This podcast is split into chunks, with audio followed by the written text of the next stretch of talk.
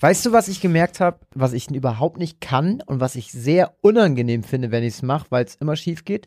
Das müsst ihr sonst alle mal ausprobieren. Versucht mal mit der rechten beziehungsweise mit der linken Hand, je nachdem, welche Hand ihr das machen wollt, einen, also ein Earbud eurer Wahl. Ich habe AirPods in das gegenüberliegende Ja. Ohr zu stecken. Super Ich schwierig. krieg's überhaupt nicht hin und ich tue mir dabei teilweise richtig weh, weil ich dann irgendwie ganz komisch in mein Ohr fasse. Ganz unangenehme Sache. Also, dass du dir dabei wehtust, ist schon wieder ein bisschen sehr speziell. Bis zu dem Zeitpunkt bin ich voll bei dir. Ich habe es auch mal versucht, auch auf dem Fahrrad, dann irgendwie Schwierig. andersrum. Ist super schwierig. Aber es tut mir ich nicht drück, unbedingt mir, weh. ich drück mir das Ding irgendwie ganz komisch in die Ohrmuschel, dann so nach oben. Das ist ganz speziell.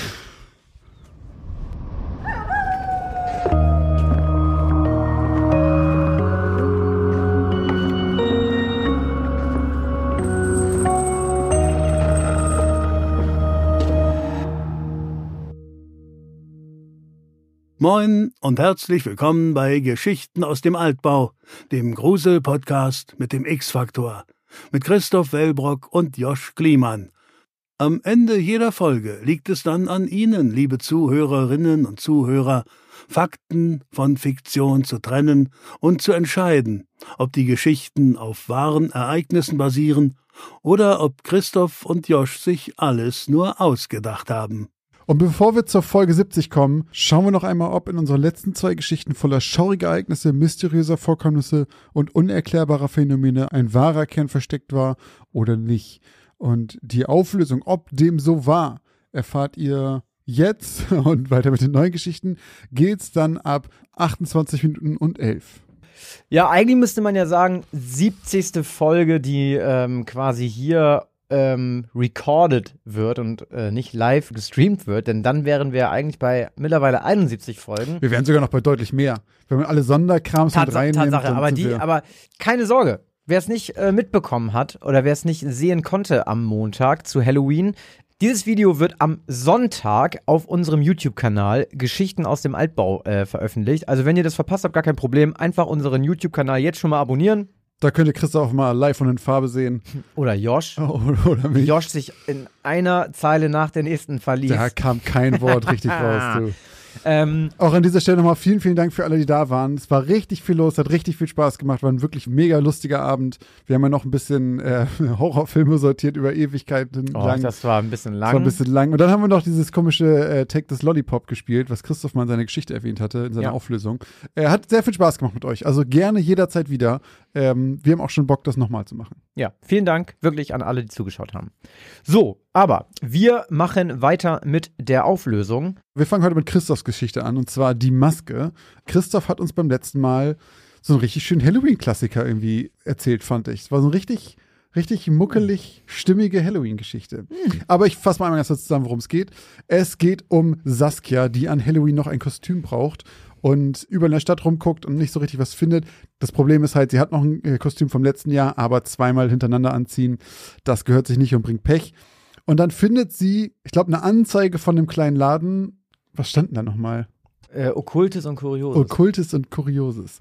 Und äh, den Laden betritt sie auf jeden Fall. Und äh, da ist ein alter, ich, für mich war das so ein alter Mann mit so, einem, mit so einem gekrümmten Rücken, der zwischen den Regalen umherschleicht. Und der sagt ihr auf jeden Fall, hey, ich habe keine Kostüme, aber ich habe ein paar Masken, guck sie dir gerne an. Und dann findet sie auch eine, die sie echt gut findet und fragt, was die denn kosten soll.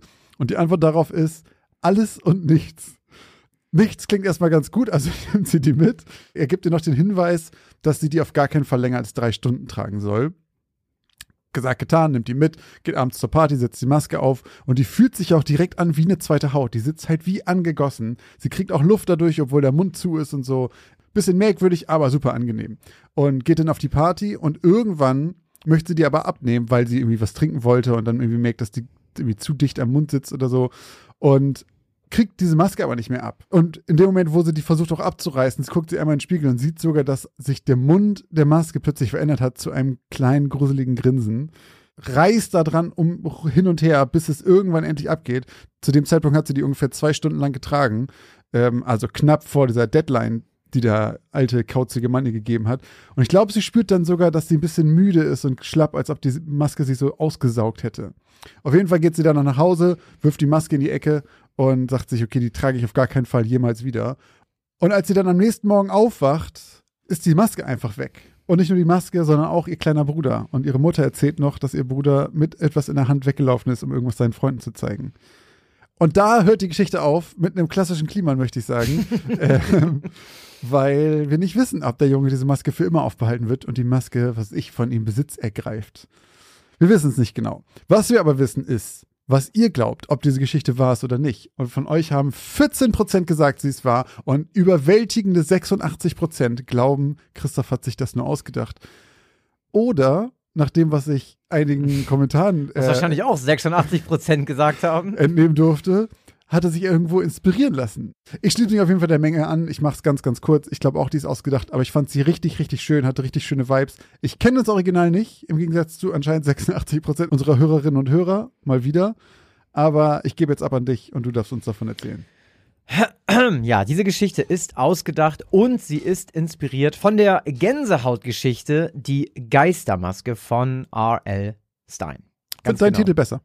Die Maske, die Geistermaske. Finde ich ein bisschen besser. Ge die Geistermaske passt zu, Ge äh, Passt zu, zu Gänsehaut, passt ne? zu Gänsehaut, passt nicht zu Geschichten aus dem Altbau. Das stimmt, ja. Bei mir ist es so, äh, ich habe, glaube ich, nur ein einziges Buch gelesen von Gänsehaut. Ach so, ich dachte in deinem Leben. Und so, in meinem Leben, äh, und so wie sich das zumindest angehört hat bei Instagram und Co., also wo alle geschrieben haben, hm, das klingt doch nach äh, einer Geschichte von R.L. Stein, äh, klang es so, als ob sie alle das Buch kennen würden und es gelesen haben. Mhm. Ich muss tatsächlich sagen, ich habe mehr in meinem Leben bin ich, oder ich bin mehr in meinem Leben mit der, ähm, mit der TV-Sendung in Kontakt gekommen und kannte diese Geschichte. So, die, die, die kannte ich einfach noch von früher und die Gänsehautgeschichten haben ja immer eigentlich einen klassischen Klima. Also die haben Ja. quasi immer eigentlich, nein, die haben eigentlich immer ein böses Ende. So, eigentlich geht immer Am alles Ende ganz gut sich aus. immer noch einmal ganz Genau, und dann kommt in- eine Szene ja. und dann ist es eben da, in dem, in der Geschichte jetzt beispielsweise eben auch dann der Bruder, der die Maske dann plötzlich auf hat. Und ich bin dazu gekommen, weil ich halt, weil das ja quasi auch unsere inoffizielle Halloween-Folge war, also quasi wieder die letzte offizielle richtige Folge vor Halloween. Und ich habe gedacht, ich habe irgendwie Bock, mal wieder so eine Halloween-Geschichte zu schreiben und irgendwie was über Kostüme zu machen und so. Und dann ist mir eingefallen, dass ich ja mal irgendwann diese Gänsehautgeschichte mal gesehen habe. So, und dann bin ich natürlich auf YouTube gegangen, habe geguckt und die gibt's da auch noch. Und dann habe ich die einfach wirklich, das müsst ihr mir glauben, mehr oder weniger so ein bisschen durchgeskippt. So und geguckt, okay, worum ging es eigentlich nochmal Okay. so grob? Und hab jetzt aber für die Auflösung nochmal ein bisschen mehr geguckt. Und dieser Maskenverkäufer ist sehr, sehr ähnlich. Der hat tatsächlich, glaube ich, auch da vier Masken stehen. Also es sind dann schon auch wirklich noch ein paar Parallelen drin, die ich so gar nicht auf dem Schirm hatte. Unterbewusst, Christoph. Vielleicht. Also ich habe zum Beispiel, was ich ja auch jetzt nochmal rausgehört habe, was ich hier nochmal notiert habe, die Maske fühlt sich auch in der in dem Original sehr, also die fühlt sich sehr echt an. Das mit der zweiten Haut, das Mhm. habe ich random eigentlich geschrieben. Ähm, das ist auch ein neuer Laden, der gerade aufgemacht hat. Das wusste ich tatsächlich so auch nicht. Dass es der Bruder war, der am Ende da irgendwie quasi hops geht, in Anführungszeichen, das war mir bewusst, das habe ich mir da hergenommen. Sie wird noch super aggressiv. Also, die Story ist auch eine andere, ne? Die ist nicht irgendwie, keine Ahnung, sag ich mal, volljährig und geht saufen, sondern die geht irgendwie mit einer kleinen Freundin irgendwie um die Häuser und die machen ein bisschen Trick or Treat. Und sie wird dann immer aggressiver und ist so, jetzt, jetzt lass mich doch mal und so. Und die Maske nimmt halt auch von ihr Besitz. Und ähm, bei ihr ist es so, dass die Maske keinen Rand mehr irgendwann hat. Also die Maske wird quasi, also ihr ganzer Körper wird immer mehr zu diesem Ah, Wesen. okay. Und sie sieht irgendwann gar nicht mehr den Rand, wo sie sich die Maske abreißen kann. Ähm, also es ist auf jeden Fall schon noch anders als in dem Original. Aber ja, es stimmt, die Geschichte, die Geistermaske von Erlstein war auf jeden Fall ähm, Inspiration und ein bisschen vielleicht auch der, wobei der Grund war Halloween, aber die Inspiration kam von der Geschichte. Ja. Ist das da auch mit diesem Grinsen oder war das eine Szene, die du. Nee, das war von mir. Tatsächlich habe ich bei der Maske, ähm, war mir eine Resident Evil Maske ein Vorbild. Ähm, und zwar, tja, die kann ich eigentlich mal posten. Und zwar waren es die beiden Masken. Ich zeig die jetzt mal Josh. Einmal die und einmal die. Und es war ja ein relativ ausdrucksloses Gesicht, was halt irgendwann eben, wo die, wo die Wangen sich wegschälen. Und dann Ja. man sieht man halt so den knochigen Okay, Unterkiefer. jetzt weiß ich, was du meinst. Genau, und das war an sich eine gruselige Maske erstmal, aber wenn die auch dann noch plötzlich anfängt zu grinsen, habe ich gedacht, dann sieht es wirklich sehr, sehr fies aus. Ähm, keine Sorge, es ist ein Podcast, ich weiß, rein visuell findet ihr das dann später auf unserem Instagram-Account. Ja, posten wir dann da. Genau. Okay.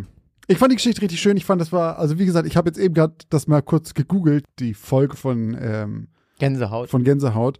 Und tatsächlich kenne ich die auch. hab, Ja. es war ganz tief vergraben in meinem Kopf, aber als ich jetzt das Mädchen gesehen habe mit der Maske und überhaupt die Maske, dann kamen auch Erinnerungen wieder, aber es ist halt schon. Da ist zum Beispiel auch, ich verstehe, ich hab's dann auch beim Gucken nicht so richtig verstanden, warum die das denn dann wieder abkriegt. Also irgendwie geht sie zu dem Maskenverkäufer zurück und dann sagt er, wie oft hast du die Maske schon abgenommen? Und dann Mhm. sagt sie einmal und dann sagt er, ah, da kann man noch was machen. Und dann reden die irgendwie laut im Laden und plötzlich wachen die anderen Masken auf und er sagt, psst, psst, du wächst meine Masken auf. Und dann fliegen, dann fliegen die Masken plötzlich aus dem Haus und umkreisen das Mädchen und sie schreit irgendwie, nee, ich will wieder ich sein, ich will wieder ich sein und plötzlich zieht sie die Maske ab. Ja, okay, ich finde es ganz So. gut, dass du den Part rausgelassen Also hast. das war, das habe ich heute halt dann nochmal nachgeguckt, um jetzt hier für die Auflösung ein bisschen was zu erzählen. Ähm, aber ja, Hut ab vor wirklich so vielen Menschen. Was heißt Hut ab? Aber ich war wirklich überrascht, wie viele Leute sofort das erkannt haben und wie viele Leute früher diese Geschichten gelesen haben. Also ich weiß, ich habe eine Geschichte gelesen. Die Nerds unter euch werden mir jetzt auch sagen können, welche ich gelesen habe. Ich weiß es nämlich nicht mehr. Es ging um irgendeinen Freizeitpark, in der es richtig wild zugeht hinter den Kulissen mit Monstern und Co. Ich fand die damals sehr gruselig. Das weiß ich noch. Ich weiß aber nicht mehr, wie sie heißt. Also wenn ihr das wisst, wenn ihr das wisst, wie die heißt, schreibt es mir bei Insta in die Comments. Gab es da nicht eine Folge, wo irgendwie einer an so einer Pinball-Maschine drin ist und da drin zum Schluss irgendwie auch wieder am Ende ist alles gut und plötzlich ist er doch wieder in dieser Maschine drin, so eine große Kugel fliegt auf ihn zu oder so? Sagt ihr das irgendwie irgendwas? Wir sagen ganz viele Geschichten irgendwas bei diesen Gänsehautgeschichten. Und das Ding ist, äh, ist auch Londoner Tower. Klingelt's da auch bei dir? Weiß ich nicht. Tower of London? Ganz, und ich fand die früher wirklich scheußlich Mhm. und gruselig. Vor allem, wirklich. die waren halt so hart, weil die im Gegensatz zu halt sowas wie X-Factor, das Unfassbare, haben die halt fast immer so ein Ende, wo doch alles schlecht ist. ja. Und es Ja. hinterlässt sich halt immer mit so einem und dann ist die Folge vorbei. Aber da bemerkst du, finde ich, wenn du das heute noch mal guckst, dann merkst du, finde ich, richtig gut, warum Filme und so weiter eine FSK haben. Weil das zu verstörend ist teilweise? Ja, weil du was? merkst halt dann schon, wie du dich früher, du guckst das und denkst so, was ist das denn für eine Scheiße? Das ist ja überhaupt nicht gruselig. Ja, klar, du bist halt irgendwie, keine Ahnung, 25 Jahre älter, so, aber mit 7, 8 find, fandst du das völlig gruselig. Ich weiß, das noch das beste Beispiel ist Gänsehaut und äh, das, das, das Haus der Toten. Ah, scheiße, wie heißt das denn noch? Willkommen im Haus der Toten. Hatte ich damals auf Hörspiel, auf Kassette, fand ich schon auf Kassette richtig, richtig schrecklich. Und diese Folge dann, ah, kann ich mich nicht angucken. Habe ich irgendwann vor einem Jahr bestimmt nochmal auf YouTube reingeguckt. Wieder ausgemacht. Es ist so scheiße einfach. Es war überhaupt nicht gruselig und ich habe mich wirklich gefragt, wie ich das gruselig finden konnte. Aber ja, es ist eben das Alter. Die einzige Und- Szene, die ich früher gruselig fand und heute noch genauso gruselig, ist Bilbo, wenn er nach dem Ring greift. Äh, Uh, äh, und den nochmal haben will, Oh, ne? Alter, ich habe das im Kino damals geguckt und ich glaube, also ich weiß gar nicht, ab, was der, ab wann der Film war, aber da war ich halt ewig. Ich hab's halt im Kino geguckt, als er rausgekommen ist. Kann ein Ist ein fieser Jumpscare. ey, ich habe mich so verjagt. Ich hatte halt richtig Angst vor Bilbo dann eine ganze Zeit lang. Ähm, ja, kommen wir zu deiner Geschichte. Schneegestöber. Ein Vierer-Pärchen sozusagen, eine Konstellation aus zwei Pärchen, will gemeinsam in den Skiurlaub und fährt in das Skigebiet, in der eine der Anwesenden Heimvorteil hat. Nämlich eine der Anwesenden fährt da regelmäßig hin und ist auch die einzige, die den Weg immer noch auswendig kennt. Und so kommen sie an in ihrem Range Rover ähm, und ähm, ja, wollen eigentlich eben einen schönen Skiurlaub genießen oder einen schönen Winterurlaub haben, haben da eine tolle Holzhütte in den Anden und ähm, ja, haben eigentlich ein paar schöne Tage. Nur nachts wird es da immer ein bisschen doll mit dem Wetter. Also es wird wirklich richtig laut. Die Äste knallen gegen das Dach. Der Schnee fällt nur so vom Himmel, sodass die da fast schon Angst haben, dass die da irgendwie morgens äh, nicht mehr rauskommen aus ihrer Tür. Und irgendwann ist es so, dass äh, jemand dieser Gruppe einen Anruf bekommt. Und zwar geht es, glaube ich, seinem Vater plötzlich nicht mehr gut. Und er entschließt sofort, den Skiurlaub abzubrechen und äh, nach Hause beziehungsweise zu seinen Eltern zu fahren. Und seine Freundin begleitet ihn dann. Das Problem, was es vielleicht an der Sache geben könnte, ist, dass diese zwei das Paar sind, welches sich nicht unbedingt da auskennt und zum allerersten Mal da ist. Das heißt, die verlassen gegen Abend, glaube ich, dieses ähm, Häuschen, was auch wirklich ein bisschen weiter abgelegen ist. Also schon ein kleiner Marsch bis zu den äh, Autos, wo die geparkt sind. Ähm, naja, auf jeden Fall denken sich da alle nichts Schlimmes bei. Sie werden es schon finden. Noch ist das Wetter auch in Ordnung. Und das andere Pärchen bleibt zu Hause, macht sich eigentlich erstmal einen gemütlichen Abend. So, dann wird's wirklich richtig wild draußen. Ähm, der Wind bringt die Scheiben zum Klirren. Ähm, das Pärchen, was in der Hütte geblieben ist, muss das Zimmer verlassen, weil der Schnee da reinstürmt durch das kaputte Fenster. und schlafen dann woanders und äh, verbringen da in einem anderen Zimmer die Nacht und verrammeln, glaube ich, sogar die Tür, damit die da nicht irgendwie noch mehr äh, zu Schaden kommen. Und am nächsten Morgen ist das Haus komplett verwüstet und sie finden die zwei Leichen ihrer Freunde, die es offenbar nicht geschafft haben, zum Auto zurückzukehren und offenbar versucht haben, umzudrehen. Und ähm, also weil sie gemerkt haben, sie schaffen es nicht zum Auto und das Wetter wird zu doll, aber nicht reingekommen sind. Ja, bevor ich meine Meinung sage zu dieser Geschichte, ähm, haben wir hier ein Ergebnis, was wir nicht so oft haben. äh, und zwar haben 93% gesagt, dass diese Geschichte wahr ist, während 7% meinten, Josh will uns hier einen äh, Eisbären aufbinden. Äh, wow. Den kann man mal eben, wow. den kann man mal eben. Den muss man, wirken, den muss man wirken lassen, ganz kurz. ähm, ich glaube, ich, ähm, ja, ich glaube, ich schließe mich sogar der Mehrheit an, aber ich muss mal eine Sache noch sagen. Also es war dann, als ich nochmal drüber nachgedacht habe, irgendwie auch ein bisschen, ich werde nicht so richtig schlau draus. Also, dass dann Pärchen, also ich sag erstmal so, ich sag, die Geschichte ist wahr. So.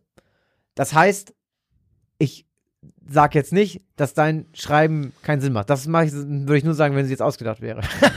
Nein, aber ich habe dann so gedacht, okay, die verlassen das Haus, die kriegen einen Anruf, die wollen nach Hause, die finden den Weg nicht. Fair enough, kann passieren, gerade bei Schnee, vor allem wenn die Fußspuren zugeschneit sind und man den wirklich nicht mehr findet. Okay, dann laufe ich zurück, ich kann einfach meine Fußspuren zurückfolgen. Die kommen ja auch zu dem Haus. Ich verstehe nicht, warum die nicht da reingekommen sind. Das verstehe ich überhaupt nicht. Also, die müssen ja so Ewigkeiten da draußen gewesen sein. Die ganze Nacht ja im Prinzip. Sind da ja, glaube ich, beide auch erfroren. Ähm, wieso haben die das nicht hingekriegt? Irgendwie ihre, also ich glaube, ich weiß es jetzt nicht mehr genau, aber ich würde jetzt mal behaupten, du hast schon erzählt in der Geschichte, Handyempfang und so ist, mhm. ist nicht da. Gut, das heißt, die konnten niemanden anrufen, aber die können sich doch irgendwie bemerkbar machen. Also, ich bin gespannt, ich sag, die Geschichte ist wahr und bin auf die Auflösung gespannt. Also, zuerst mal habe ich noch nie in meinem Leben so viele Leute hops genommen.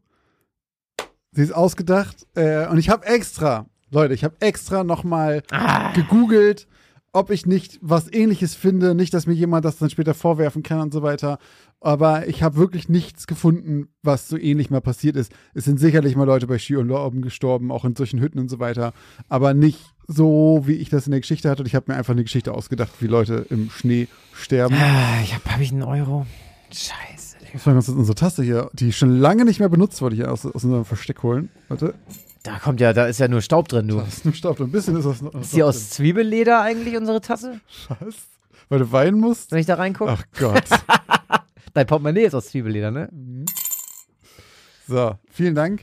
Oh, ähm, das, wird aber, das wird aber einige Euros regnen du, das jetzt. Das wird eine lukrative Folge für Sehr uns. Sehr gut, Josh. Äh, genau, sie ist ausgedacht. Ähm, zu deinen Einwänden. Ja, jetzt, oh ja, jetzt bin ich gespannt. Jetzt habe ich dich ja quasi schon kritisiert im Vorfeld. Ja, aber ich habe ich hab darauf eine Antwort, theoretisch. Okay, okay, ich bin gespannt. Also, ähm, sie gehen ja los, dann erklärt die, die den Weg kennt, erklärt den beiden ja nochmal genau den Weg zum Auto und sowas.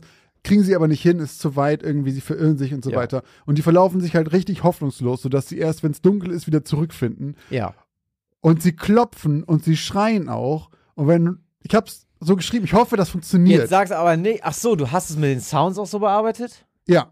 Und zwar habe ich ähm, zum einen geschrieben von wegen der Wind äh, haute gegen die Fenster wie ein Schreien oder sowas. Er klopfte gegen die Tür und wollte rein und so weiter.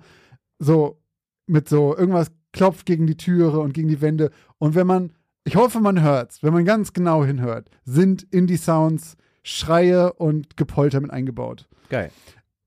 Hört es euch nochmal an auf ganz laut. Vielleicht hört man es. Ich hoffe, es ist im Mix nicht verloren gegangen. Aber ich habe mit Absicht, dass, wenn man genau hinhört, müsste man zwei oder dreimal Schreie da drin hören. Ähm, und halt eben Klopfen an Fenstern und an Wänden. Was halt in dem Wind untergeht, genau wie es auch bei dem Paar halt nämlich war. Die haben es auch nicht gehört und dachten auch, das ist der Wind. Und am nächsten Tag ähm, waren die Freunde tot. Also es ist ein schöner Effekt. Ich würde sowieso allen immer den Rat geben, unsere wirklich, also wirklich unsere Folgen mit Kopfhörern zu hören. Gerade in den etwas neueren Folgen, die Sounds haben. Also jetzt schon seit längerem. Aber Oder einfach, falls ihr Christophs Stimme mit naja, mehr Bass teilweise, teilweise, teilweise ist das, also ich sag mal, bei, bei Sounds jetzt, wo jetzt irgendwie mal er klingelte die Glocke und dann klingelt eine Glocke, da ist das nicht so unbedingt notwendig. Aber wir haben ja auch manchmal Sachen, die wummern, so, und da die so die ganze Zeit manchmal drunter liegen. Und ich habe das mal bemerkt, dass man das zum Beispiel, wenn ich die mit einer Soundbar höre, auf dem Fernseher oder so, was, was wirklich eine okaye Box ist, Ja. das geht da unter. Mhm. Also, wenn ihr die Zeit habt und das Equipment, dann ähm, kleiner Tipp aus dem Altbau, äh, Kopfhörer. So mixen wir das ja auch ab. Also Aber- wir schneiden das ja auch und wir hören das ja auch Probe mit Kopfhörern. Das stimmt, ja, Da- das Darauf stimmt. ist es tatsächlich angelegt. So. Aber ich sag's dir ganz ehrlich, das ist mir ein bisschen zu billig. Oh, Also ich finde die, ich finde, ich finde die, die Art und Weise, wie du das geschrieben und gedacht hast, mega geil. Also, dass Ja. du das einbaust mit den Sounds und dass du das auch so schreibst, dass es sich anhörte wie und sie das nicht glauben. Mhm. Ich sag jetzt aber einfach, wenn ich um mein fucking Leben klopfe und Mhm. an der Tür rapp- rappel und ich da verrecke und ich mir aus dem Himmel anhören muss, du, da hat aber der Wind geklopft, du, als würde da einer an der Tür klopfen. Der das hat aber geheult, du, als würde da meine Freundin schreien am Fenster. Das kann mir doch keiner erzählen, dass man das nicht rafft. Können ja mal die Freunde ausprobieren. da verrecken. Wenn wir unseren, unsere Geschichte auf der, aus der Alm machen, äh, und Ey, es hat einer sogar uns das angeboten. Wirklich? Ne? Ja. warum habe ich von der Nachricht nichts einer, gesehen? einer, also lieben Gruß an dieser Stelle, muss ich gleich nochmal nachgucken in den Nachrichten, aber jemand hat uns geschrieben, er hat eine Hütte, er könnte uns die auch für ein paar Tage vermieten, er müsste aber dabei sein. Mehr geht nicht, weil sonst kriegt er Ärger mit der Besitzerin der Hütte. Okay, Wirklich. das ist aber schon mal einen ganzen Schritt weiter. Mega, mega geil. Finde ich sehr schön. Und pass auf, wenn wir da sind, machen wir das so. Wir warten, bis ein Schneesturm kommt. Wir machen das raus, mit, nein, wir machen das aber, wir sind drin und Zuhörende kommen müssen dann. draußen, ja. Müssen reinkommen. müssen versuchen, uns sich aufmerksam zu machen. Finde ich gut. Also, ich war auch noch nicht in der Situation, aber ich glaube, wenn der Wind so richtig ballert und es eh die ganze Zeit gegen deine Wände knallt, weil da irgendwelche Stöcke gegen knallen und so weiter. Wer weiß. Ey, wir, wir, wir wir müssen es auf den Versuch ankommen lassen. Ja. Vor allem auch bis eben gerade, bis zu dem Moment, wo du dachtest, sie ist echt, hat das gar kein Problem. In dem Moment. Nee, da habe ich ja schon gesagt. Ach so, okay. Da habe ich ja schon gesagt, Ja, dass ich okay. das dann, dass ich das weird finde und da auf die Dass es Auflösung gespannt ist, weil es hätte mich Hm, okay. interessiert. Es hätte mich jetzt zum Beispiel, es hätte mich wirklich umgehauen, wenn du gesagt hättest, das ist eine wahre Geschichte und die Überlebenden haben einfach gesagt, ja, wir haben das einfach nicht gehört. Das hätte ich einfach gedacht, okay, krass, das kann safe passieren. Ich gebe Mhm. dir da auch recht, das ist ein legites Mittel, aber ich finde es heftig. Würde ich niemals denken, glaube ich. Ja, glaube ich auch nicht. Ich, ich, also in meinem Kopf war es halt so, dass die für sich natürlich abgeschrieben haben, dass sie da draußen sind. Das stand für die halt nicht mehr zur Debatte, weil die ja wussten, na gut, Dass das sie ist jetzt weg ein paar sind. Stunden her. Mhm. Die werden jetzt nicht mehr auftauchen. Und äh, die Nacht vorher ist auch schon rumort, jetzt noch mehr. Aber wieso haben die die Scheiben nicht, ka- also wieso haben die das Macht nicht? er dann ja. Als die eine Scheibe kaputt geht, ist das, weil Das der eine. Typ die einschlägt. Dann hauen sie direkt ab, machen die Tür zu. Er denkt, er ist drin. Aber es ist nur ein Raum weiter, der auch eiskalt wird und er friert da drin. Ah, okay, das ist ja Deswegen bricht die Scheibe ein. Das ist ja fies, Alter. Dann verreckt der quasi da drin, weil die anderen sich erschrecken und die Tür verrammeln. Ja. Na, da ziehe ich jetzt aber meinen kleinen Hut, den ich nicht aufhab. Das ist gut. Das, äh, Dankeschön. das, das finde ich gut. Also es ist sehr tragisch. Aber ja, aber Also ja, mit dem, mit ich meine, da kann man dann so, da kann man dann so weiter irgendwie suchen jetzt nach Plotholes in Anführungszeichen Klar. und sagen, warum hat er dann nicht eine andere Scheibe eingeschlagen? Warum hat er dies nicht gemacht? Ich lasse es einfach mal. Das war eine, du hast 93 Prozent und inklusive mich hops genommen. Äh, Ich kriege jetzt wahrscheinlich von 93 Prozent Nee. unserer Hörerschaft Nachrichten Gute Geschichte. kann gar nicht sein. Und das Geile ist ja eigentlich auch daran, das ist, hast du ja, und das muss ich auch sagen, das ist auch nicht, finde ich auch nicht so einfach. Du hast das hingekriegt, dass man irgendwie wirklich denkt, da ist irgendwas Mysteriöses irgendwie passiert.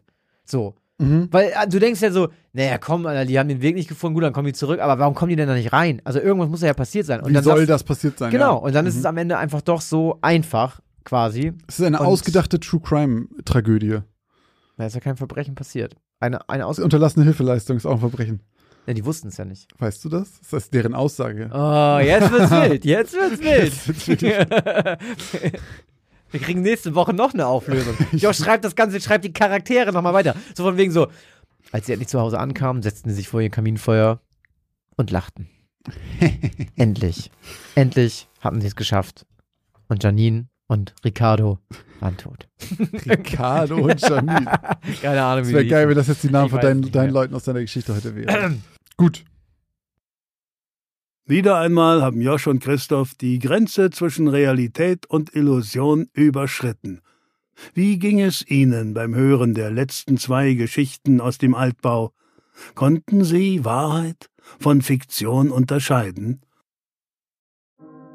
Jetzt machen wir eine kurze Werbeunterbrechung. Was glaubt ihr, gebt ihr eigentlich so für Essen im Monat aus? Oder für Klamotten? Oder um nebenan in dem kleinen süßen Café einen Cappuccino zu trinken?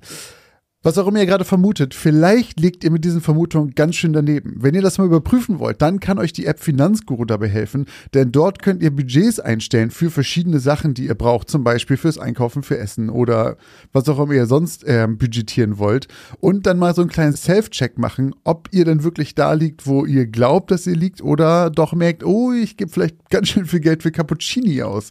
Und in diesem Fall kann euch Finanzguru sehr dabei helfen, einen Überblick über eure Finanzen zu bekommen und diesen Überblick auch zu behalten. Das Beste daran ist, das Ganze ist vollkommen kostenlos. Ihr habt aber die Möglichkeit für 2,99 Euro im Monat Finanzguru Plus zu holen und ein paar extra Funktionen freizuschalten. Um dieses Geld aber auch noch zu sparen, um zumindest zu gucken vorher, braucht ihr das überhaupt wirklich? Ist das eine von diesen Ausgaben, die euch hilft?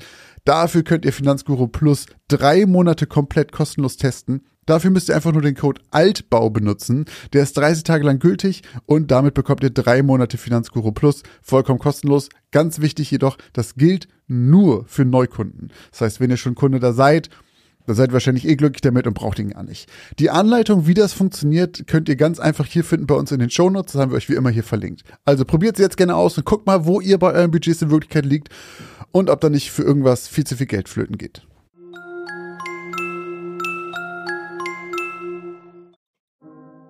Und jetzt geht's auch schon weiter mit den neuen Geschichten.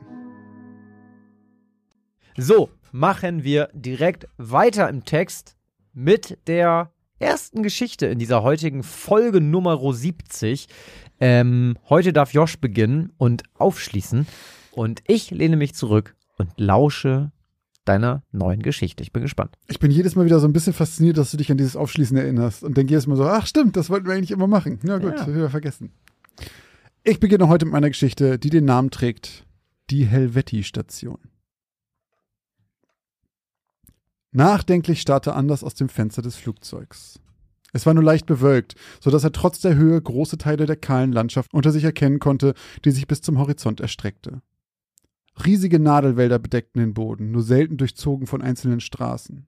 Kilometer von unberührter Natur zogen unter ihm vorbei. Sibirien war so schön und leer, wie er es sich vorgestellt hatte.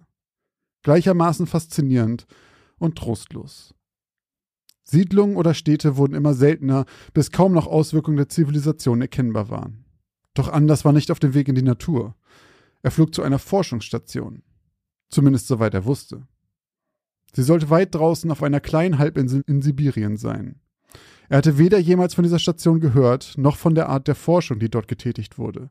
Und trotzdem saß er seit Stunden in dem kleinen Flugzeug dorthin. Warum?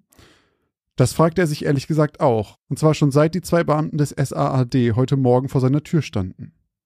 Das Gespräch war kurz gewesen. Dr. Rasmussen, wir müssen Sie bitten, mit uns mitzukommen. Es ist ein Thema der nationalen Sicherheit. Nationale Sicherheit. Diese zwei Wörter schwebten Anders seitdem immer wieder im Kopf herum. Nationale Sicherheit. Wie sollte ausgerechnet er, Anders Rasmussen, Doktor der Geowissenschaften, bei einem Thema der nationalen Sicherheit von Finnland helfen? Von einem sich anbahnenden Vulkanausbruch hätte er schon vor Monaten von einem seiner Freunde in der Seismologieüberwachung gehört. Da war er sich sicher.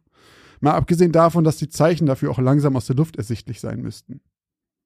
Nachdem die Beamten ihnen mehrfach bewiesen hatten, dass sie von offizieller Stelle kamen und wieder und wieder darauf beharrten, dass es unumgänglich wäre, dass er sie jetzt begleiten müsse, hatten sie ihn zum nächsten Flughafen gebracht, sich mit ihm in ein beinahe leeres Flugzeug gesetzt und waren abgehoben. Und egal wie oft Anders auch nachfragte, die Antwort war stets dieselbe. Bitte haben Sie Geduld, es wird Ihnen vor Ort alles erklärt werden. Diese ausgesprochen unbefriedigende Antwort hatte ihn fast zur Weißglut getrieben. Doch irgendwann hatte er aufgegeben nachzufragen und stattdessen versucht anhand der Fluglinie zu erkennen, wohin es ginge. Doch auch das führte zu nichts, so dass Anders aufhörte, aus dem Fenster zu schauen und sich seinen Arbeitsunterlagen widmete, die er mitgenommen hatte. Wenn er schon so aus seinem Alltag gerissen wurde, dann würde er zumindest die Wartezeit noch produktiv nutzen, so gut er kann. Nach einer gefühlten Ewigkeit in der Luft ertönte endlich ein leises Bling, das anders das Zeichen gab, sich anzuschnallen und seinen Tisch hochzuklappen. Als er aus dem Fenster sah, konnte er in der Entfernung eine beleuchtete Landebahn und einige Gebäude erkennen. Es wurde bereits langsam dunkel, und so fiel es schwer, das Ausmaß der Forschungsstation zu begreifen. Doch ihm fiel ein großer Turm auf, der im Dämmerlicht orangerot zu glimmen schien. Nach erfolgreicher Landung griff Anders nach seiner Reisetasche und begab sich zum Ausgang des sonst fast leeren Flugzeugs. Er war nervös, was ihn hier erwarten würde, doch die Türen der Maschine waren noch verschlossen. Dann kam einer der Beamten auf ihn zu und reichte ihm etwas. Es war eine Gasmaske. Ich kann Ihnen nur empfehlen, die hier zu tragen. Sie wollen mich auf den Arm nehmen, oder? gab Anders barsch zurück. Es ist Ihre Entscheidung. Sie müssen nicht unbedingt für den kurzen Weg zum Gebäude. Aber ich kann es Ihnen nur empfehlen, erwiderte der Beamte achselzuckend, legte eine der Masken auf eine Kopflehne neben Anders und setzte sich selbst eine auf. Dann ging er zur Tür und entriegelte sie, ohne noch länger auf eine Reaktion zu warten. In der Sekunde, in der sich die Tür der Maschine öffnete, zischte kalte sibirische Luft herein und ihm stieg schlagartig der Geruch von faulen Eiern in die Nase. Sofort fing er an zu würgen und stark zu husten. Was zum? gab er unter Würgen von sich, während ihm Tränen in die Augen stiegen. Fast blind griff er nach der Atemmaske, die neben ihm lag, und zog sie sich über. Keuchend sog er die gefilterte Luft durch die Maske, und langsam aber sicher beruhigten sich seine Schleimhäute und auch sein Verstand. Schwefel. Die ganze Luft hier war voller Schwefel. Ging es also doch um einen Vulkanausbruch? Wie konnte das niemand bemerkt haben? Vor allem bei einer Dimension, bei der es die nationale Sicherheit gefährden könnte. Er folgte den Beamten, die er durch die teils von seinem keuchenden Atem beschlagenen Gläser der Atemmaske nur schwer erkennen konnte. Taumelnd und noch immer mit einem leichten Hustenreiz in der Lunge kamen sie an einem Gebäude an und betraten es durch eine Luftschleuse. Zischend wurde die schwefelverseuchte Luft herausgefiltert und als eine grüne Lampe mit einem leisen Pling anging, nahmen die Beamten ihre Atemmaske ab. Anders zögerte und wartete ab, bis die beiden ihre ersten Atemzüge ohne Maske und ohne Hustenreiz vollzogen, bevor es ihnen gleich tat. Er warf dem Beamten, der ihm die Maske im Flugzeug ausgehändigt hatte, einen finsteren Blick zu. Doch der antwortete nur mit einem entschuldigenden Achselzucken, bevor er ihn mit einem Kopfnicken aufforderte, ihm weiter zu folgen. Anders kam sich wie ein Gefangener vor, wie er flankiert von den beiden Männern durch die kahlen Gänge der Station geführt wurde. Sie begegneten nur wenigen anderen Menschen auf dem Weg, doch er bemerkte schnell eine Gemeinsamkeit unter allen. Sie alle hatten müde, blutunterlaufene Augen und tiefe Sorgenfalten auf der Stirn. Schließlich kam sie ans Ende eines Korridors zu einer Tür, die von zwei Soldaten bewacht wurde. Auch sie beide sahen aus, als hätten sie seit Tagen nicht geschlafen. Doch noch etwas fiel ihm an den beiden auf. Beide trugen gut sichtbar ein silbernes Kreuz um den Hals. Gedankenverloren griff Anders bei dem Anblick an seine Brust und tastete nach seinem eigenen Kreuz, das stets dort hing. Er hatte schon lange nicht mehr so bewusst daran gedacht, er hat es zum Abschluss seines Theologiestudiums bekommen, lange Jahre bevor er erneut studierte und Geologe wurde. Und er hatte es seitdem nie wieder abgenommen. Die Stimme des Soldaten zu seiner Linken unterbrach seine Gedanken. Ich muss Sie belehren, dass Sie über das, was Sie hier heute sehen werden, für alle Zeit Stillschweigen bewahren müssen, raunte einer der beiden Soldaten vor der Tür monoton. Ein Zuwiderhandeln würde fatale Folgen für Ihre Karriere und Ihr Privatleben haben. Müde trat der Soldat nach seinem auswendig gelernten Satz zur Seite und gab die Tür frei. Privatleben. Das klang ja fast wie eine Drohung. Anders öffnete die Tür und betrat einen kleinen Konferenzraum mit Redepult. Davor stand ein Mann in Uniform. Er kannte sich mit militärischen Rängen zwar nicht aus, doch er strahlte definitiv eine gewisse Erhabenheit und Autorität aus. Ah, Dr. Rasmussen, bitte setzen Sie sich. Der Mann in Uniform reichte ihm die Hand und zeigte dann auf die Reihe leerer Stühle vor ihm. Anders tat, wie ihm geheißen. Ich bin Major Mattila. Bitte entschuldigen Sie die Umstände, unter denen wir Sie hierher bitten mussten. Ich vermute, Sie haben viele Fragen und ich würde sie gerne beantworten, doch lassen Sie mich bitte von vorne anfangen. Sie befinden sich hier auf der Helvetti-Station. Diese Station wurde 1970, vor fast 15 Jahren gegründet, um Tiefenbohrungen vorzunehmen. Schon nach kurzer Zeit stießen die Forscher hier auf reichhaltige Bodenschätze, doch auch auf seltene geologische Formationen und entschieden sich deshalb tiefer zu bohren. Damals kamen sie auf eine Tiefe von 7000 Metern. Gestoppt durch die damaligen Limitierung der Technik verblieb es für mehrere Jahre bei der Tiefe. Doch in den 80ern wurde die Bohrung wieder aufgenommen. Mit neuen Methoden stieß man schnell in neue Tiefen vor, bis der Bohrkopf bei 12.960 Metern plötzlich keinen Widerstand mehr zeigte und durchdrehte. Der Major machte eine Pause, als erwarte er eine Reaktion von Anders. Dann fuhr er fort. Heiße Luft strömte innerhalb kürzester Zeit aus dem Bohrloch und brachte den Schwefelgeruch mit sich, mit dem sie sicher schon Bekanntschaft gemacht haben. Wieder machte er eine Pause und atmete tief ein. Anders nutzte diese Gelegenheit. Das ist ja alles schön und gut, Major, aber ich verstehe nicht, warum ich dann hier bin. Es klingt, als hätten Sie schon mehr als genug Experten hier vor Ort, die genau wissen, was Sie hier tun. Ich meine, mein Spezialgebiet ist nicht mal Tiefenbohrung. Und bei einem drohenden Vulkanausbruch wären Sie wohl kaum noch alle hier. Also, Major Mattila hob seine Hand und nickte langsam. Sie werden gleich verstehen. Bitte folgen Sie mir ins Nebenzimmer. Seufzend stand Anders wieder auf und trottete hinter dem Major durch die Tür nach nebenan. Darin befanden sich etliche Bildschirme, vor denen Soldaten mit Kopfhörern saßen.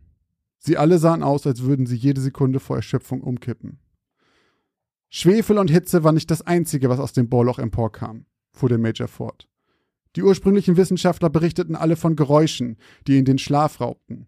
Ein Flüstern, was aus dem Bohrloch kroch. Mehrere von ihnen trieb es in den Wahnsinn, bis sich einer von ihnen sogar das Leben nahm. Ab diesem Moment übernahmen wir. Vor wenigen Tagen haben wir es geschafft, extrem hitzebeständige Mikrofone in das Bohrloch hinabzulassen. Er wies einen der Männer mit Kopfhörern an, seinen Platz an Anders abzugeben. Völlig erschöpft und mit verängstigtem Blick nahm dieser die Kopfhörer ab und stand ächzend auf. Dr. Rasmussen, Sie sind nicht nur hier wegen Ihres Seismologie-Hintergrundes. Wir haben Sie hierher gebracht, weil Sie davor lange als Theologe gearbeitet haben. Mit diesen Worten reichte er Anders die Kopfhörer, die der ängstliche Soldat eben abgesetzt hatte. Mit bebenden Händen nahm Anders sie entgegen. Ein Rauschen dröhnte aus der Ohrmuschel. Langsam hob er die Kopfhörer empor in Richtung seiner Ohren. Das Rauschen wurde lauter und lauter, bis die Kopfhörer auf seinen Ohren saßen und er erkannte, dass es mehr als ein einfaches Rauschen war. Seine Augen öffneten sich langsam, während sein Mund sich zu einem stummen Schrei öffnete. Tränen sammelten sich in seinen Augen. Es klang wie unzählige Stimmen, die laut durcheinander rauschten, wie Tausende und Abertausende Menschen, die Todesqualen erlitten. Als ob alle Schmerzen der Welt auf einen Punkt gebündelt wurden. Es klang wie die Sündigen, die in den Fegefeuern der Hölle verbrannten. Er nahm die Kopfhörer zitternd ab und griff unbewusst zu dem Kreuz auf seiner Brust. Dann drehte er sich langsam zu dem Major. Was habt ihr getan? Erst fünf Jahre später erfuhren die Menschen von Finnland von der Helveti-Station. Eine kleine Zeitung hatte anonyme Hinweise zu den Vorgängen auf einer kleinen Halbinsel bekommen und daraufhin Nachforschung angestellt. Danach verbreitete sich die Nachricht innerhalb kürzester Zeit im ganzen Land, auch wenn von offizieller Seite noch immer jedes Detail dementiert wird. Die Station jedoch ist auch heute noch weiträumig abgesperrt und wird vom Militär gesichert. Also ganz kurz, das hier ist ein klassischer Kliman. Das ist ein klassischer Kliman. Das Ende oder Und was? das ist ja, das ist, das ist ein ganz klassischer Kliman. Ich habe das Gefühl, Offenes Ende ist kein klassischer Kliman. Das ist ein klassischer Kliman. Es ist so, es ist ein offenes Ende, aber es ist halt ein klassisches Kliman offenes Ende.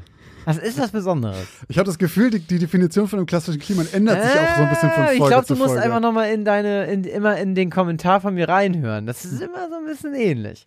Also, Na gut. das kommt mir hier so vor, als hättest du hier so ein bisschen. Also, keine Ahnung, ich weiß natürlich nicht, worum es geht. Mhm. Ich bin und ich erfahre es auch erst in zwei Wochen. Aber ich musste natürlich daran denken, dass wir äh, während der Live-Folge unter anderem bei unserer Horrorfilm-Tierlist, da ist ein Film gewesen, da haben wir beide kurz aufgehorcht und gesagt, dass er schon ein gutes Ende hatte. Da musste ich gerade dran denken, dass du dich da ein bisschen von inspiriert hast. Mist. Ja. Dann musste ich daran. Dann ganz am Anfang habe ich gedacht, du hast ähm, der Schwarm noch dabei gehabt. Äh, dann am eben war ich noch so ein bisschen bei ähm, hier, also Loch gegraben. Dann kommt da was raus. Ach genau, Stranger Things war ich auch noch kurz gerade. Oh, mit dem Upside Down. Und dann war ich eben noch so ein, das ist jetzt ein bisschen wild, aber also bei, bei Konstantin, also einfach so ein Weg in die Hölle, so, Mhm. wo die Leute drin sind. Also scheinbar haben die Finnen in Sibirien, also eigentlich ja in Russland, wenn ich das so richtig verstanden habe, ein Höllenzugang gebuddelt oder ein Zugang in eine andere Dimension. Deswegen der Deswegen Link zu The Things. Mist. Ach so. Ach Ähm, stimmt, bei Mist war das eine andere Dimension, ne? Ja, genau. Ja. Ähm, Du, wer weiß, wer hätte gedacht, dass die Hölle sich unter Sibirien befindet? Ja, aber wenn man Dante vertraut, dann ist ja der tiefste Höllenkreis, der letzte Verrat, kalt. Aha. Ja. Wusste nicht mal mehr. Mhm. Hast du das aus dem Spiel, ja, ne? Äh, ja, ich habe so weit nicht gelesen, wobei ich das Buch immer noch zu Hause habe tatsächlich. Aber das das Originalding ist, das ist, das auch ist so, so ein, so ein, also ein dickes Ding in Rot in Prosa. Ist unfassbar nicht schwer geil zu lesen, ne? ja. Ja, glaube ich. Ich finde nämlich diese Geschichte, ich habe jetzt auch letztens was gelesen über die Nibelungensaga und Mhm. sowas. Und das ist ja anscheinend ein Theaterstück, was irgendwie 15 Stunden lang geht und deswegen über fünf Abende oder sowas. Ah, ja, ja, ja, ja, Und ja. eigentlich habe ich Bock auf sowas, aber das ist halt so Mhm. Ich habe überhaupt keinen Bock auf sowas. Ich habe überhaupt keinen Bock, 15 Stunden lang. Nee, das meine ich auch nicht, äh, sondern ich hätte gern. die Lore. So, genau, ich hätte gern die Okay. Nibelungensage quasi in so einer Herr der Ringe-Trilogie, genau wie Dantes Inferno oder sowas. Ach weißt so. Du? mm. Geil äh, produziert auf so eine Art und Weise, dass das für, für Idioten wie mich runtergebrochen ist. Ja, das gibt's wahrscheinlich nur in nicht so geil, irgend so eine deutsche Sat1-Produktion oder so. wahrscheinlich. Die Nibelungen. Das witzig. Special. Morgen um 20.15 Uhr. Ich habe eine zufällig, so. da nämlich letztens was drüber gelesen, das hat mich so wirklich an vielen Ecken an Herr der Ringe erinnert. Und ich glaube, bei so Dantes Inferno, ich wette, man, es wette, es haben sich unfassbar viele Leute und Filme an, daran, an der Lore orientiert. Und was meinst du, wie viele Filme irgendwie von der dramatischen Struktur die Dantes Inferno Naja, äh, ja. Höllenkreise nachmachen, aber halt eben so abstrakt oder sowas? Naja, bei Dante ist es ja so, das ist, geht ja noch viel weiter. Also das, die Hölle ist ja nur ein Teil der Reise. Also Dante geht ja, Dante geht ja von der Hölle durchs Fegefeuer ins Paradies. Und wenn man das sogar genau nimmt, de- deswegen musste ich eben auch einmal schlucken, als du das gesagt hast während deiner Geschichte, Mhm. die Fegefeuer der Hölle.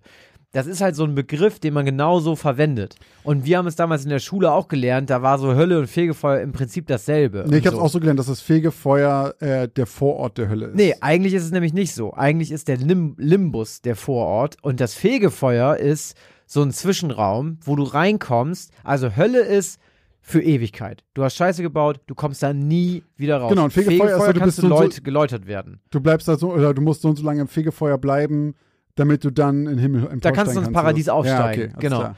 Und das ist bei Dante halt eben. Der geht eben von da durch alles durch. Und da ist eben dieses, dieser, dieser Höllenkreis ist ja so wie so ein Trichter. Ist das quasi, musst du dir vor. Also die Hölle wird beschrieben wie ein Trichter. Und die, die, der oberste Hellen, also da ganz vorne kommt der Limbus. Mhm. Da sitzt der sogenannte König Minos. Und der guckt deine Seele an. Und dann weiß der, also der weiß, dass du hier auf jeden Fall richtig bist. Und der guckt dann aber und sagt, ah, warum bist du hier? Völlerei, alles klar. Und dann schmeißt er Ah, dich dann in den, schmeißt er dich in den schmeißt er dich entsprechenden in Part. den entsprechenden Part. Und okay. je tiefer das wird, desto böser wird es halt auch mit den Todsünden. Und Verrat ist ganz, ganz, ganz unten. Da sitzt nämlich auch Luzifer, Hm. weil Luzifer den Gott verraten, verraten hat. Ja, genau. okay. Und wenn man nämlich aus dieser äh, Sicht das betrachtet, dann ist Luzifer, der Teufel, auch niemand anders als einfach ein Gefangener in der Hölle. Mhm. Und dann muss man nämlich hingehen und sagen, dass der liebe Gott sich die Hölle ausgedacht hat.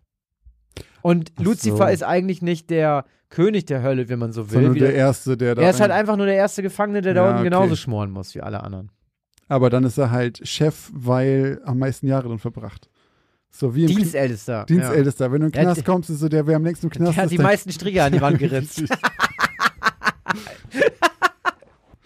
Ja, aber ähm, war, also klassischer Kliman übrigens auch einfach, weil es so, also es sind so, äh, bei da sind so zwei Komponenten.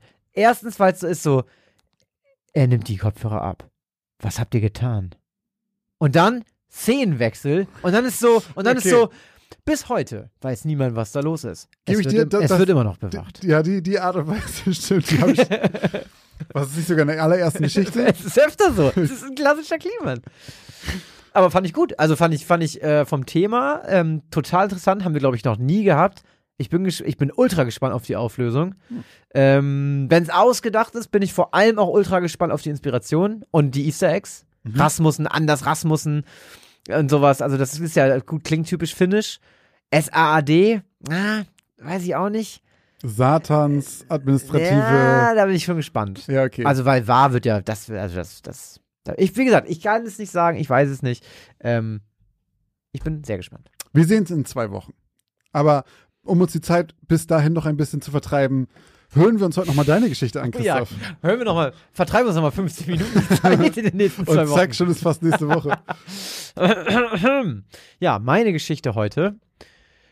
Folge 70, Geschichte Nummer 2, heißt Nahttoderfahrung.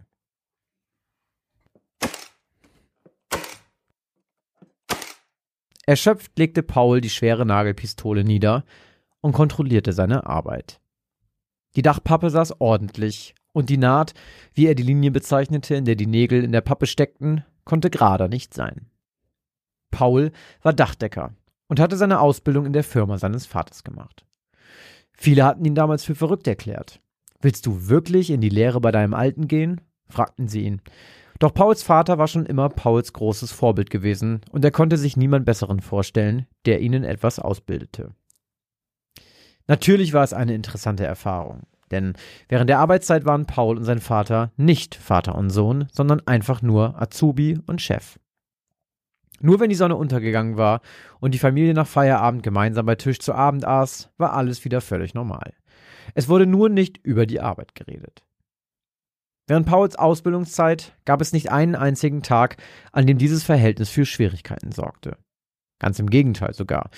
Niemand in der Firma warf Paul oder seinem Vater vor, mit zweierlei Maß zu messen, und Azubi und Chef wurden von ihren Kollegen bzw. Angestellten dafür sehr respektiert. Paul schaute auf die Uhr. Es war kurz vor zwölf, also Zeit für die Mittagspause.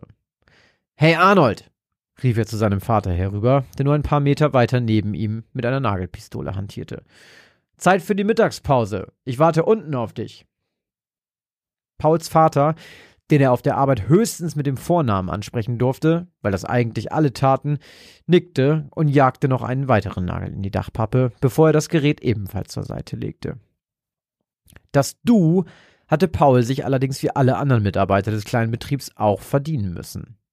Bis zu seinem dritten Lehrjahr sprach er seinen Vater während der Arbeitszeit ausschließlich mit Meister oder Herr Reitmeier an. Während Paul eines seiner geschmierten Brote aus dem dünnen Papier wickelte, kletterte sein Vater die Leiter herunter und kam grinsend auf ihn zu. Gute Arbeit wie immer, Paulchen. Ich glaube, niemand anders, außer mir natürlich, schießt so gerade Nähte mit der Nagelpistole wie du. Das war einer der seltenen Pausenmomente, in denen Pauls Vater Paul nicht nur ein Kompliment gab, sondern sogar während der Arbeitszeit in die Rolle des Vaters schlüpfte. Danke, Papa, mampfte Paul und spürte, wie seine Wangen sich vor Verlegenheit ein bisschen rötlich färbten. Wir müssen heute noch was besprechen, Paul, sagte Pauls Vater jetzt überraschend ernst. Ich bin nicht mehr der Jüngste, und du weißt von meinem gesundheitlichen Zustand. Mit deiner Mutter habe ich schon alle Formalitäten geklärt und alles arrangiert, sollte es plötzlich ganz schnell mit mir gehen. Aber Arnold, versuchte Paul seinen Vater zu unterbrechen, doch dieser hob nur die Hand und brachte Paul damit zum Schweigen. Ich möchte natürlich, dass du den Betrieb übernimmst, wenn ich nicht mehr bin. Klaus und Dieter wissen schon Bescheid. Sie mögen dich und glauben genau wie ich, dass du nach deinem Meister das Zeug dazu hast, den Betrieb nicht nur zu leiten, sondern ihn auch zu führen. Pauls Gesicht musste mittlerweile die Farbe eines Feuerhydranten haben. Du bist in einem halben Jahr fertig und ich kann dir sowieso nichts mehr beibringen. Er machte eine Pause. Aber Vater, keuchte Paul und schluckte, als ihm auffiel, wie er seinen Vater angesprochen hatte. Ist schon okay, zwinkerte er. Wir sind erstens allein und zweitens in der Pause. Aber Vater, die Ärzte sagen, dass es schon wieder bergauf geht. Außerdem mag ich vielleicht ein guter Dachdecker sein, aber ich bin kein guter Geschäftsmann. Und Klaus und Dieter arbeiten schon viel länger im Betrieb. Erstens, Paul, sagte sein Vater ruhig und sachlich, geht es nicht darum, wer wie lange im Betrieb arbeitet. Und zweitens kann ich mir keinen besseren Erben und Inhaber für meine Familie vorstellen. Du konntest dir keinen besseren Ausbilder als mich vorstellen und ich mir keinen besseren Nachfolger. Das musst du akzeptieren, soweit du keine anderen Pläne mit deiner beruflichen Zukunft hast. Natürlich nicht, sagte Paul entschieden. Ich liebe meinen Beruf und den Betrieb. Ich habe, glaube ich, einfach nur Angst, Papa. Angst, dich zu verlieren und Angst zu versagen. Er schaute in die warmen, verständnisvollen Augen des Dachdeckermeisters, um nach Rat zu suchen. Dann sagte sein Vater, Irgendwann kommt für uns alle der Tag, Paul. Für manche früher, für manche später. Und genau wie deine Mutter glaube auch ich, dass es für uns alle nach diesem Tag irgendwie weitergeht. Hab keine Angst, mein Sohn, denn ich werde immer bei dir sein und acht geben, dass dir, deiner Mutter und dem Betrieb nichts passiert. Dann biss auch er in seine Käsestulle, und bis die Pause vorüber war, schwiegen die beiden. Und es ging weiter. Doch in den folgenden sechs Monaten beendete Paul seinen Meister und schloss seine Prüfung mit einem sehr gut ab. Sein Vater und Chef war so stolz, dass er ein Foto von Paul, auf dem er seine Meisterurkunde in den Händen hielt, aufhängte. Klaus und Dieter freuten sich ebenfalls für Paul, doch neckten sie ihn mit dem Spruch, ein Meister magst du sein, doch niemand schießt so gute Nähte mit der Nagelpistole wie dein Vater. Pauls Vater musste dann immer grinsen. Doch kurz vor Jahresende passierte dann das Unausweichliche, von dem Paul gehofft hatte, dass es noch eine Ewigkeit dauern würde. Sein Ausbilder, Chef und über alles geliebter Vater starb nach einem langen Kampf gegen den Krebs. Zur Beerdigung kam fast das ganze Dorf. Arnold Reitmeier war beliebt gewesen und fast jeder war auf irgendeine Weise schon mal mit ihm in Kontakt gekommen. Viele der Menschen, die Abschied nehmen wollten, weinten, und neben Blumen und Erde wurden auch Ziegel und Nägel in die Grube zum Sarg geworfen. Paul fühlte sich abscheulich. Er war tief traurig und fühlte sich jetzt genau wie damals, während des Gesprächs in der Mittagspause, sehr alleingelassen. Bis zu seiner Meisterprüfung wurden alle weiteren Schritte für seine Übernahme der Firma eingeleitet, und er hatte sich sogar etwas darauf vorbereiten können. Doch jetzt, auch noch zwei Wochen nach der Beerdigung, fühlte er sich noch immer vollkommen überfordert mit allem und spürte noch immer den Schmerz des Verlusts seines Vaters wie am ersten Tag. Er vermisste ihn und weinte häufig heimlich im Büro. Dieter und Klaus, die für Paul immer die härtesten Männer gewesen waren, die er kannte, zeigten dann ihr warmes Herz und trösteten ihn. Sie waren ein gutes Team und eigentlich stand der Zukunft des Reitmeier Dachdeckerbetriebs nichts im Wege. Als Paul etwa zwei Monate nach dem Tod seines Vaters pünktlich um sieben Uhr die Firma betrat, war er überrascht, dass Klaus und Dieter schon vor ihm da waren und irgendetwas hinter ihrem Rücken versteckten. Was macht ihr denn schon hier? fragte Paul und hob die Augenbrauen. Die zwei lächelten. Wir haben eine Kleinigkeit vorbereitet, nuschelte Klaus verlegen und trat einen Schritt zur Seite. Dieter tat es ihm gleich, und jetzt konnte Paul sehen, was die zwei an der Wand hinter ihrem Rücken versteckt hatten. An der Wand zu seinem Büro, links neben dem Bild, welches Paul mit seiner Meisterurkunde zeigte, hing die rot-schwarze Nagelpistole, mit der Pauls Vater immer gearbeitet hatte. Darunter hatten Klaus und Dieter ein Bild platziert, welches Pauls Vater, Paul und die beiden Angestellten lächelnd auf einem fertig gedeckten Dach zeigte. Ruhe in Frieden, Arnold, stand unter dem Bild. Niemand wird je gerade Renete schießen als du. Bei dem Anblick kullerte Paul eine Träne aus dem Auge und er umarmte seine beiden Angestellten. Danke, schluchzte er. Ich bin froh, dass ich euch jetzt, genau wie mein Vater zuvor, an meiner Seite habe. Zur gleichen Zeit hiefte eine zierliche Dame mit feuerrotem Haar mehrere Kanister Benzin in den Kofferraum ihres Kleinwagens. Sibylle Erlenkeil war 31 Jahre alt, Single und von Beruf Bürokauffrau.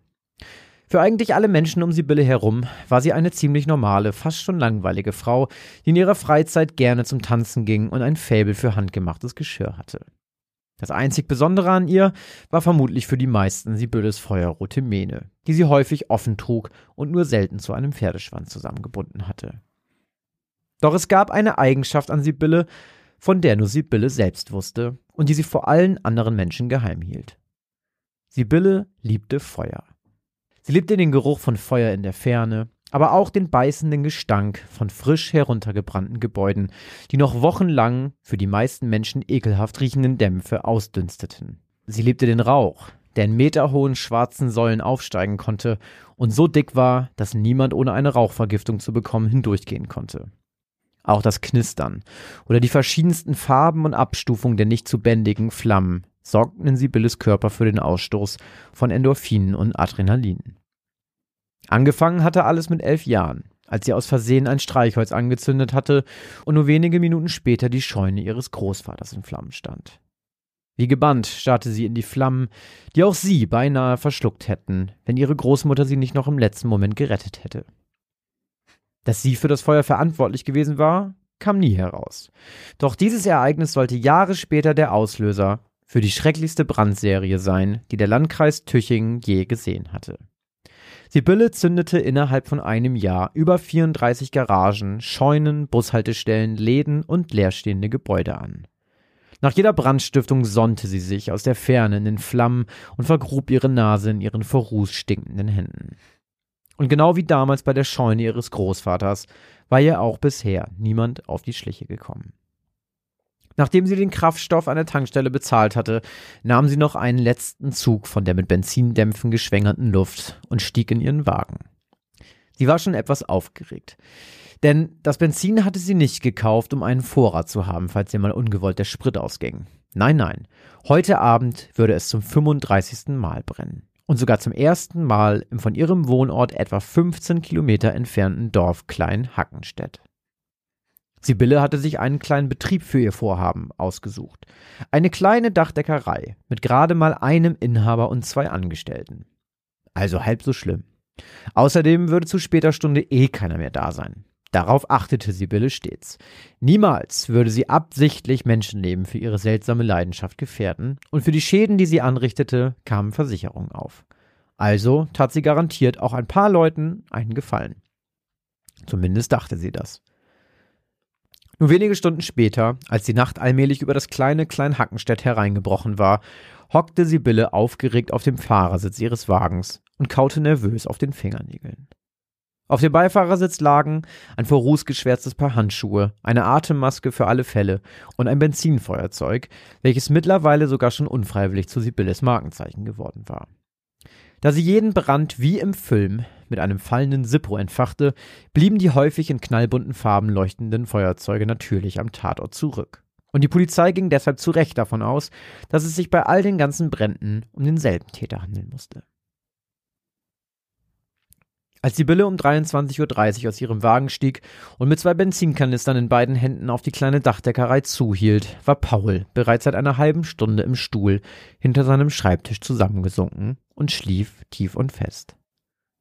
Eigentlich wäre er schon längst zu Hause gewesen, doch musste er sich an diesem Abend noch lange nach seinem eigentlichen Feierabend mit ziemlich viel Papierkram herumschlagen, von dem er leider nicht so viel verstand, wie ihm lieb war. Nach mehreren Stunden des aufwendigen Lesens und Ausfüllen mehrerer Anträge und Formblättern hatte Paul irgendwann aufgegeben und sich seiner Müdigkeit, die schon länger an ihm genagt hatte, hingegeben.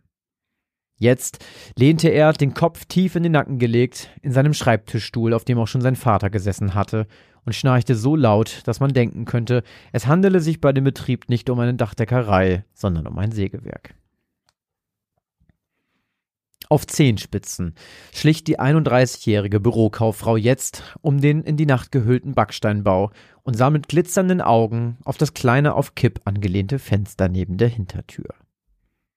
Aus der Hosentasche holte sie ein altes Schnürband hervor, knotete eine Schlaufe und legte sie von innen um den Fenstergriff.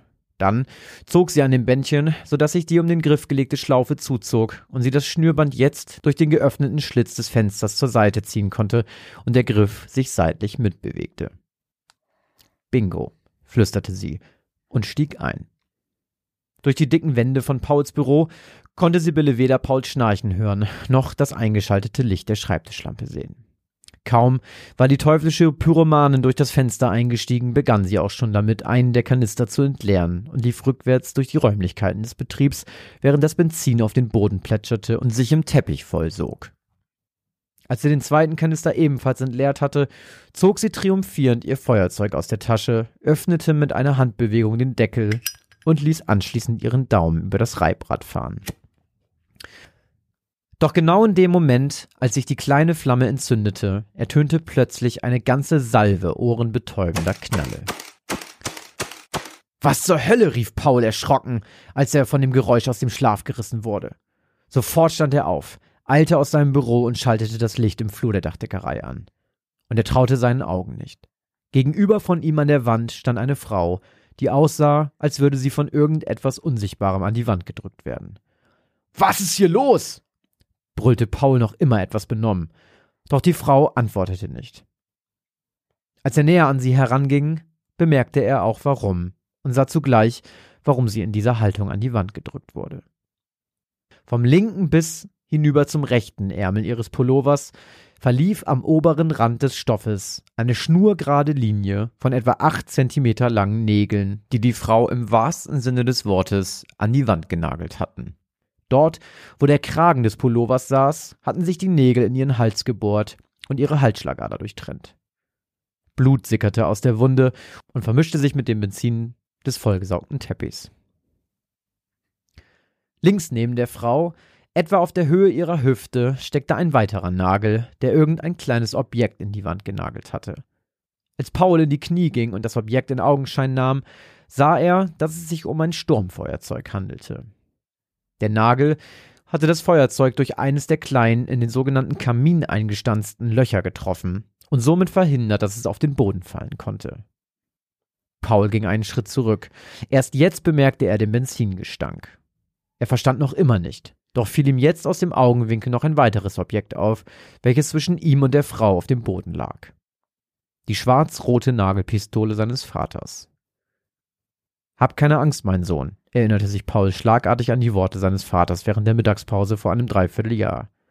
Ich werde immer bei dir sein und Acht geben, dass dir, deiner Mutter und dem Betrieb nichts passiert.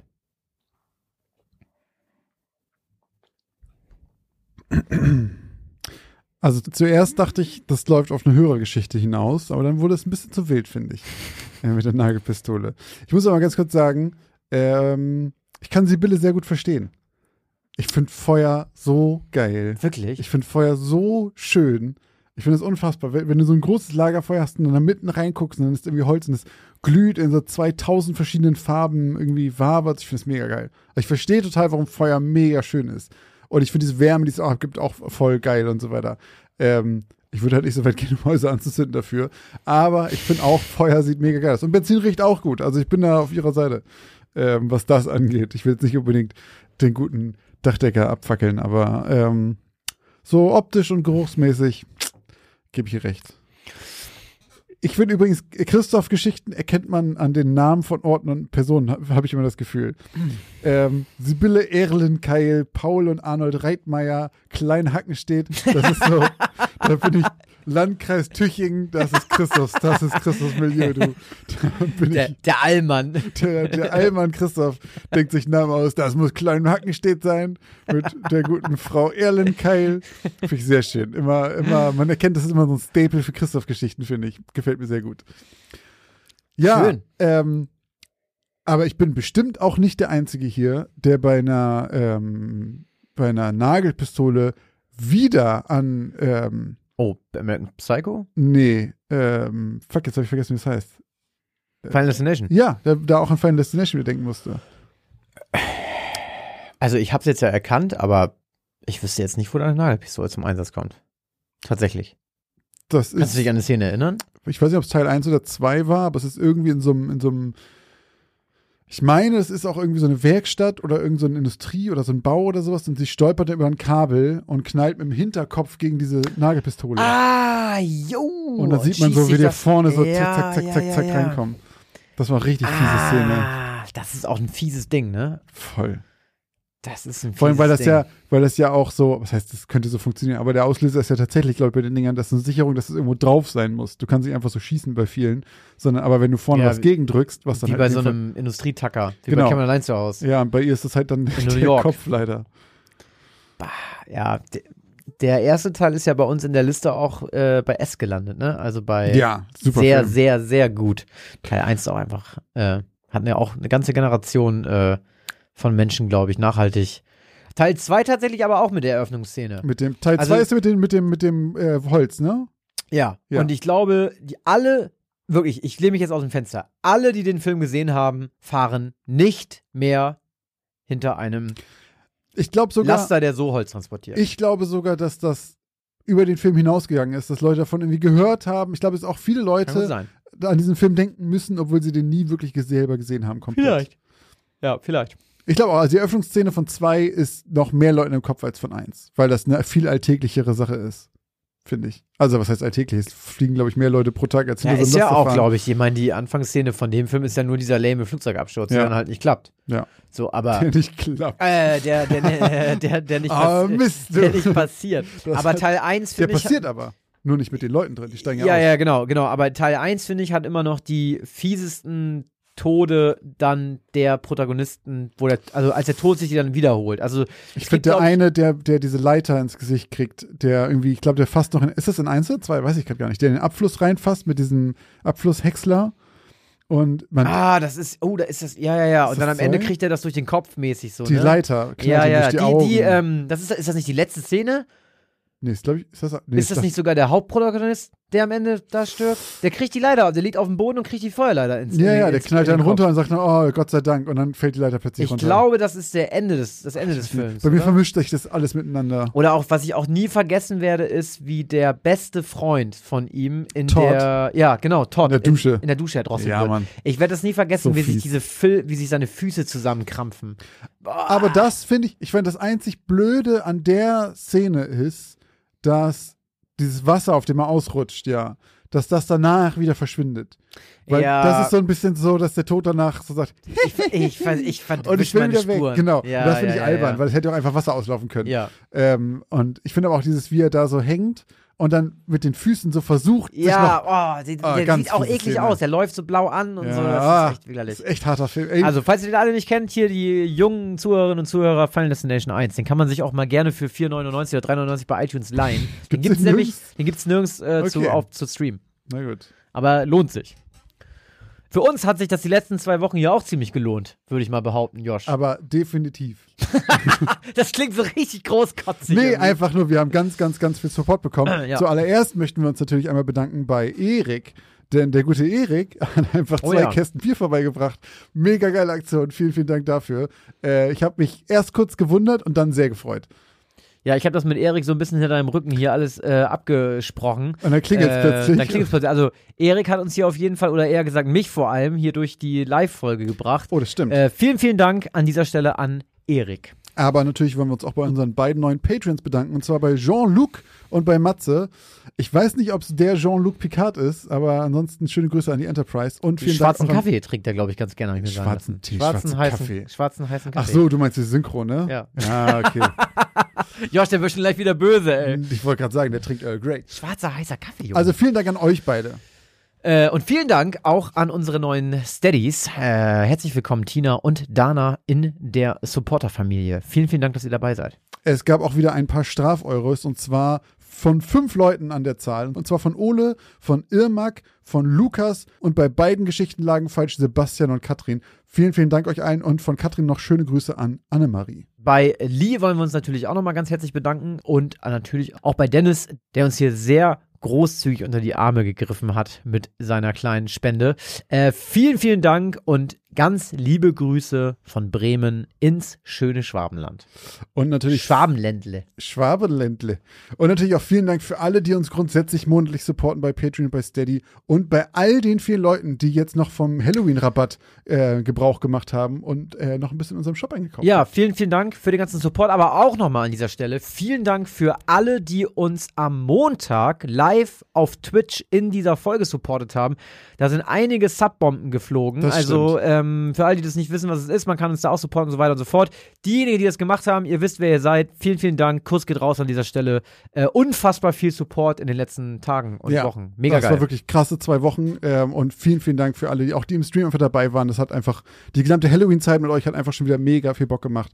Danke, dass ihr da seid und dass ihr das mit uns mitmacht. Ja, wenn ihr uns bei Twitch sehen möchtet, wenn ihr uns auch supporten und unterstützen möchtet, dann könnt ihr das natürlich gerne tun. Wir haben es euch ganz einfach gemacht. Ihr findet alle Links dazu auf unserer Website www.geschichtenausdemalper.de. Da könnt ihr unseren Stream gucken, da könnt ihr aber auch den Absprung nutzen und direkt zu Twitch kommen. Ihr findet dort alle Supporter-Plattformen und auch unseren Online-Shop, in dem ihr immer noch eine Tasse oder ein T-Shirt käuflich erwerben könnt. Falls ihr uns irgendwie anders eingefallen tun wollt, dann könnt ihr uns natürlich auch nach wie vor immer noch Bewertungen schreiben. Bei iTunes, bei Spotify, wo immer ihr den Podcast hört. In Podcatchern geht das manchmal auch. Oder ihr empfehlt uns einfach weiter und hört einfach unsere Folgen. Darüber freuen wir uns mit am meisten. Und das kostet keinen Cent. Keinen Cent. Äh, ganz wichtig natürlich auch, das Abo bei diesem Podcast zu lassen, damit ihr keine Folge mehr verpasst. Wer uns nicht abonniert hat und hier immer nur alle zwei Wochen reinguckt, der wird nämlich das Sonntags-Special verpasst haben. Denn, falls ihr das nicht mitbekommen habt, Josh und ich hatten das Glück, mit zwei der Produzenten von RTL 2 der Sendung X-Factor zu sprechen und hatten Zeit für ein langes, ausgiebiges Interview. Außerdem haben wir auch noch eine Geschichte geschrieben, wer das verpasst hat. Jetzt einmal eben kurz zurückscrollen und äh, gucken, was da letzte Woche Sonntag kam. Das letzten Sonntag kam. Und bevor wir das vergessen, wo ihr uns natürlich auch noch abonnieren solltet, ist bei Instagram, damit ihr die Bilder von den Auflösungen und die Hintergründe nicht verpasst. Zum Beispiel Bilder von Christophs gruseliger Maske, an Oh der er ja. sich inspiriert hat. Also guckt da auch gerne vorbei und lasst da auch einfach gerne ein kleines Abo da. Vielen Dank fürs Zuhören und bis zur nächsten Geschichte aus dem Altbau.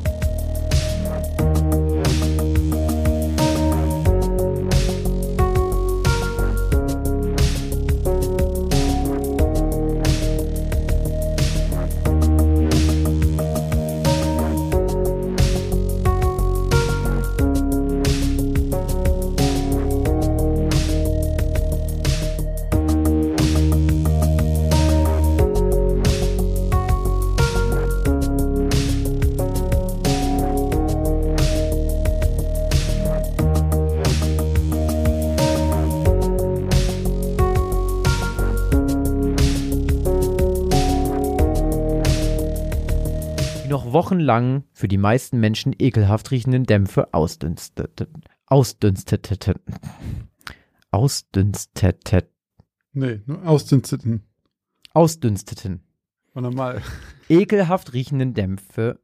Ekelhaft riechenden, riechenden Oh Dämpfe Mann. ausdünsteten. Das ist ja. Ekelhaft. doch eben auch schon ja, das war ja. Ekelhaft riechenden Dämpfe ausdünsteten. Top. Ganz stolz auf dich.